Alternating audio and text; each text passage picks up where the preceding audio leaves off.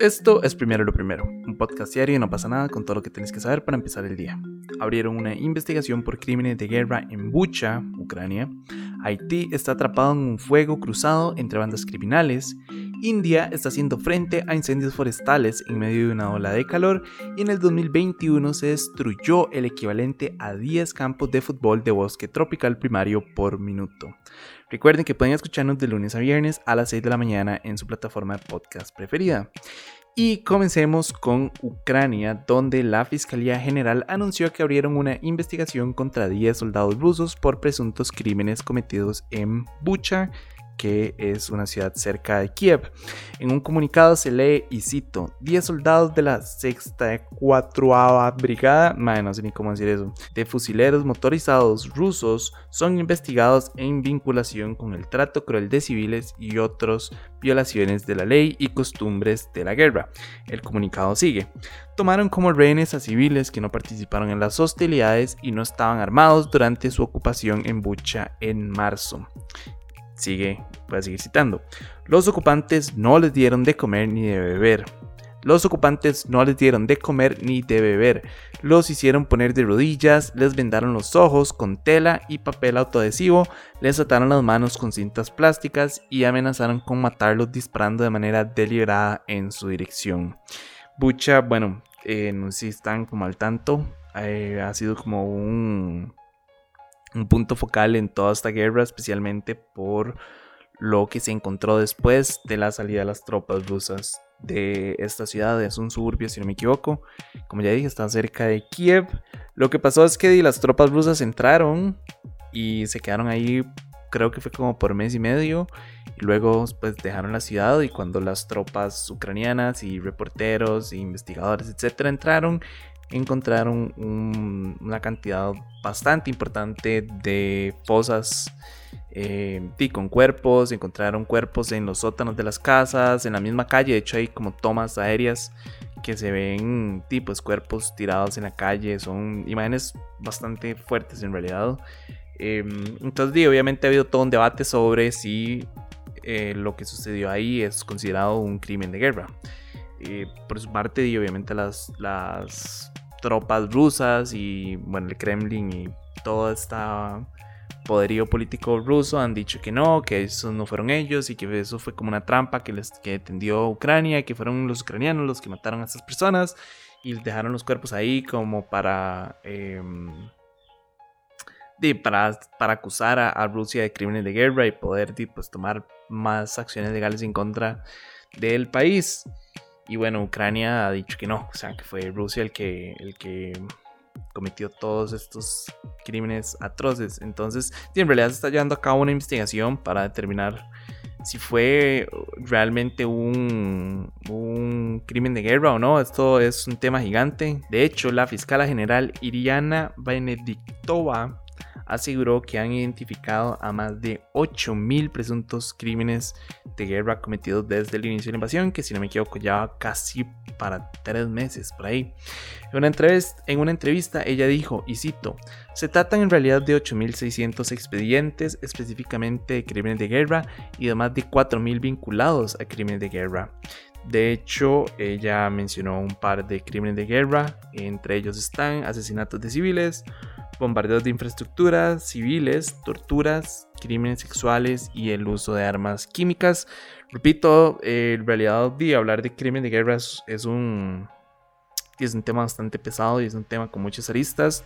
Eh, voy a revelarles algo que no sé si puedo revelar. Probablemente sí, pero todo bien. Si no, nada más lo eliminan.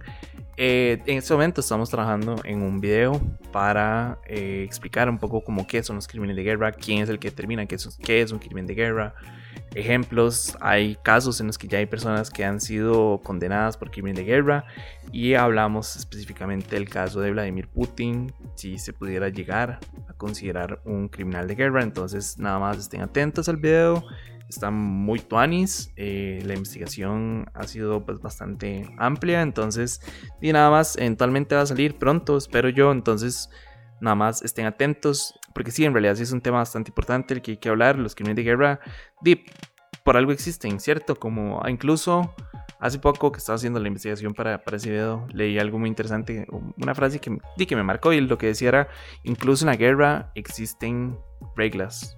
Y obviamente un, combatiente no pasa lo que le dé la regalada gana ahí. Eh, obviamente hay muchos de esos estatutos que ya están vencidos. Spoiler alert, por ejemplo, en los primeros tratados que se empezaron como a hacer para, para montar lo, y básicamente la, la base legal de los crímenes de guerra se hablaba como de tirar bombas desde, desde globos aéreos. Y es como, madre, ok, pero ya no se usan globos aéreos.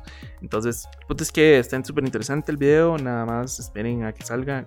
Les prometo que les va a gustar. En esa misma línea, Haití está atrapada en un fuego cruzado en la guerra de pandillas. Para explicarles mejor, en los últimos días en la capital de Puerto Prince hay una guerra abierta entre bandas criminales que ha dejado al menos a 18 civiles muertos.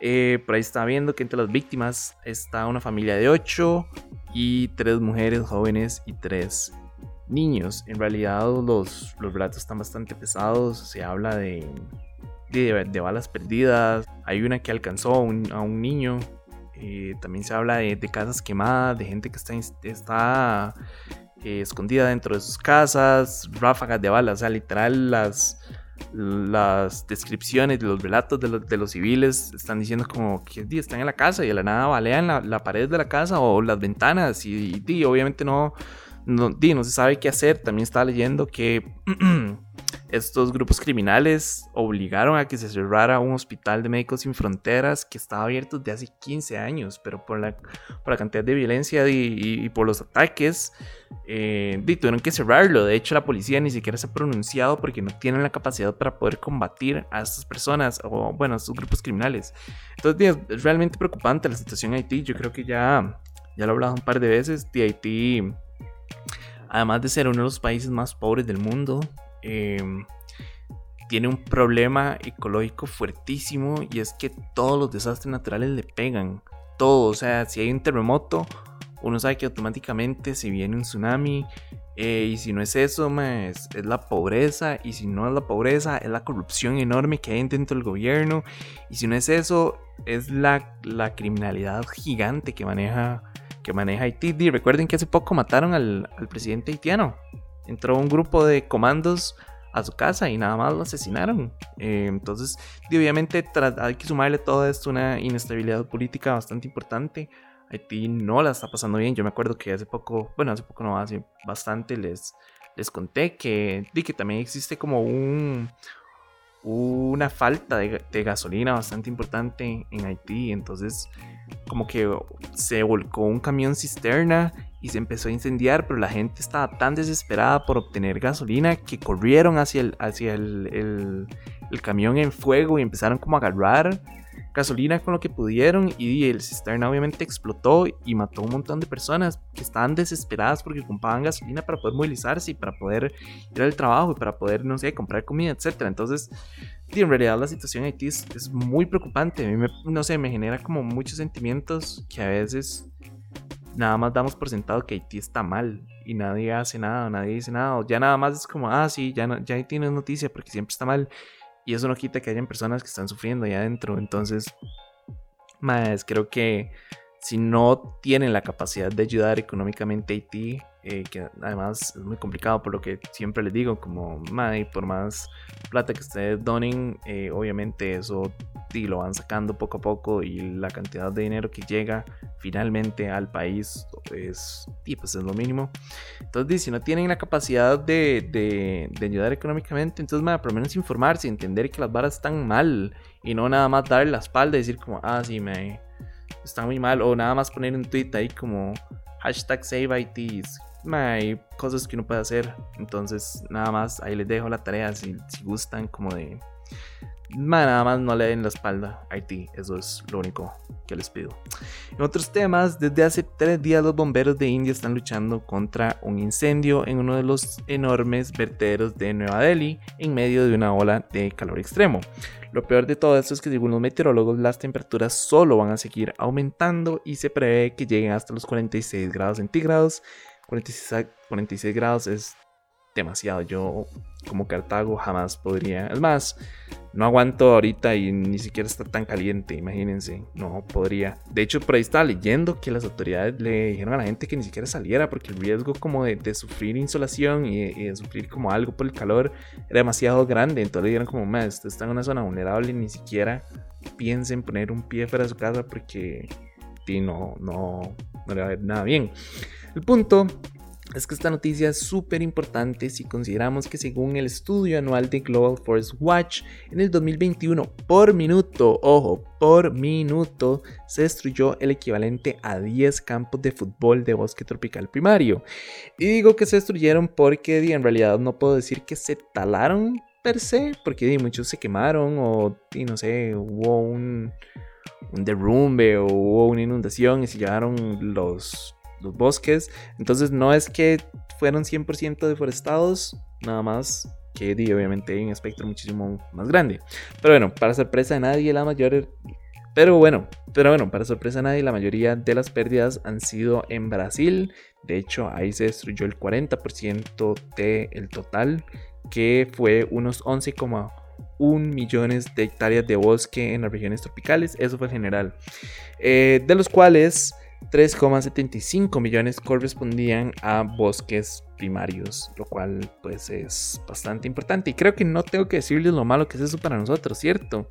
Digo, ya con el cambio climático es más que suficientemente difícil como conservar los bosques y ahora hay que sumarle que nosotros mismos los estamos destruyendo y no sé, en lo personal eso me deja mucho que desear y siento que eso dice demasiado del de la humanidad y de las corporaciones y los gobiernos, que es como, madre, si no conservo esto me va a morir, pero saben que igual voy a seguir no conservándolo. Entonces, o sea, estamos hablando de 10 campos de fútbol por minuto, es en serio. Yo recuerdo que del cole siempre se había dicho eso, como, ah, sí, es que a nivel mundial se deforestan 10 campos de fútbol o 100 o lo que sea por, por minuto. Imagínense que eso viene escuchando desde que yo estoy en el cole. Y eso fue hace 10 años, tal vez más incluso. Entonces es bastante preocupante, creo, la situación, se, me ocurre. Por ejemplo, por ahí está leyendo que según los cálculos de este mismo estudio, la destrucción de estos bosques liberó 2,5 gigatoneladas de CO2 a la atmósfera. Eso equivale a las emisiones anuales de India. O sea, de que India ya está mal y ahorita en este momento está quemando y está generando un montón de CO2 y ya ellos tienen como todos sus desastres ecológicos y de conservación y emisiones de CO2 la destrucción de estos bosques liberó exactamente la misma cantidad que ellos, lo cual es, pues, realmente preocupante si se pone a pensarlo. Ahora me voy a volver un toquecito porque hay un punto importante que quiero resaltar y es cuáles fueron los países que más destruyeron. Eh, estos bosques. Entonces, como ya dije, el primero fue Brasil con cerca de 1,5 millones de hectáreas taladas o quemadas. Luego la República Democrática del Congo con casi 500 mil hectáreas destruidas y Bolivia con eh, cerca de 300 mil hectáreas. Entonces, pues vean, hagan números, empiecen a sumar y se darán cuenta que realmente es preocupante. Brasil es súper preocupante por el tema de, de la Amazonía, básicamente el lo que siempre se le ha llamado el pulmón del mundo. Aquí podemos tener ese debate como de que realmente las algas son el pulmón del mundo, etc. Pero, pero bueno, no importa, no lo vamos a tener. Lo que quiero decir es como en Brasil se están destruyendo árboles por minuto como si nada, como si fueran, no sé, como si fueran ramitas que uno puede romper cuando va caminando. Eh, más preocupante, Bolsonaro, yo necesito que ese señor salga ya del poder porque a nivel ecológico eh, es, fatal a nivel político también, pero a nivel ecológico me preocupa demasiado cómo se ha acelerado eh, la destrucción del, Amazonas. Nada más en sumando, porque le roncó las ganas como no preservarlo y, y nos está llevando en banda a todo el mundo. De hecho, por si fuera poco, según este estudio, más allá de los bosques tropicales, los bosques boreales del hemisferio norte han sufrido la mayor pérdida de cobertura forestal en dos décadas. Entonces, y nada más nos estamos yendo en banda todo el mundo eh, desde dos frentes súper importantes. Yo sé que tal vez no son las noticias más positivas del mundo como para cerrar la semana, pero di, bueno, lo que hay, el mundo no es tan bueno como uno le gustaría pensar a veces. Entonces, di, nada más les dejo un par de reflexiones ahí, man, no leen la espalda de ti, yo sé que es muy fácil nada más decir como, ah, sí, em, ellos siempre están mal y listo, pero creo que visibilizar su situación puede ayudar en algo. También les recuerdo, nada más conservemos el medio ambiente, hagamos algo como para poder salvarnos porque nos estamos yendo en la tira. Y por último, estén atentos al video que vamos a sacar de Crimen de Guerra que no sé cuándo va a salir, repito, pero está muy tuanis, entonces nada más estén atentos a las redes. Pero bueno, eso fue todo por hoy, su apoyo si posible, primero lo primero, recuerden que pueden apoyarnos en patreon.com slash no pasa nada oficial y para seguir informándose recuerden suscribirse a nuestro newsletter diario que pueden encontrar en nuestras redes. De nuevo, gracias. Feliz fin de semana, ojalá lo pasen tuanis. Si van a picnic de nuevo también, me lleven capita. Ya aprendieron de los que fueron primero. Ma, cuiden mucho los celulares. He visto que están robando demasiados celulares. Entonces cuiden los celulares. Si pueden no llevar celular, ma, adelante. Pasen la tuanis. No dejen a nadie atrás, ma, no olviden a nadie. Y ni nada, disfruten. Pura vida.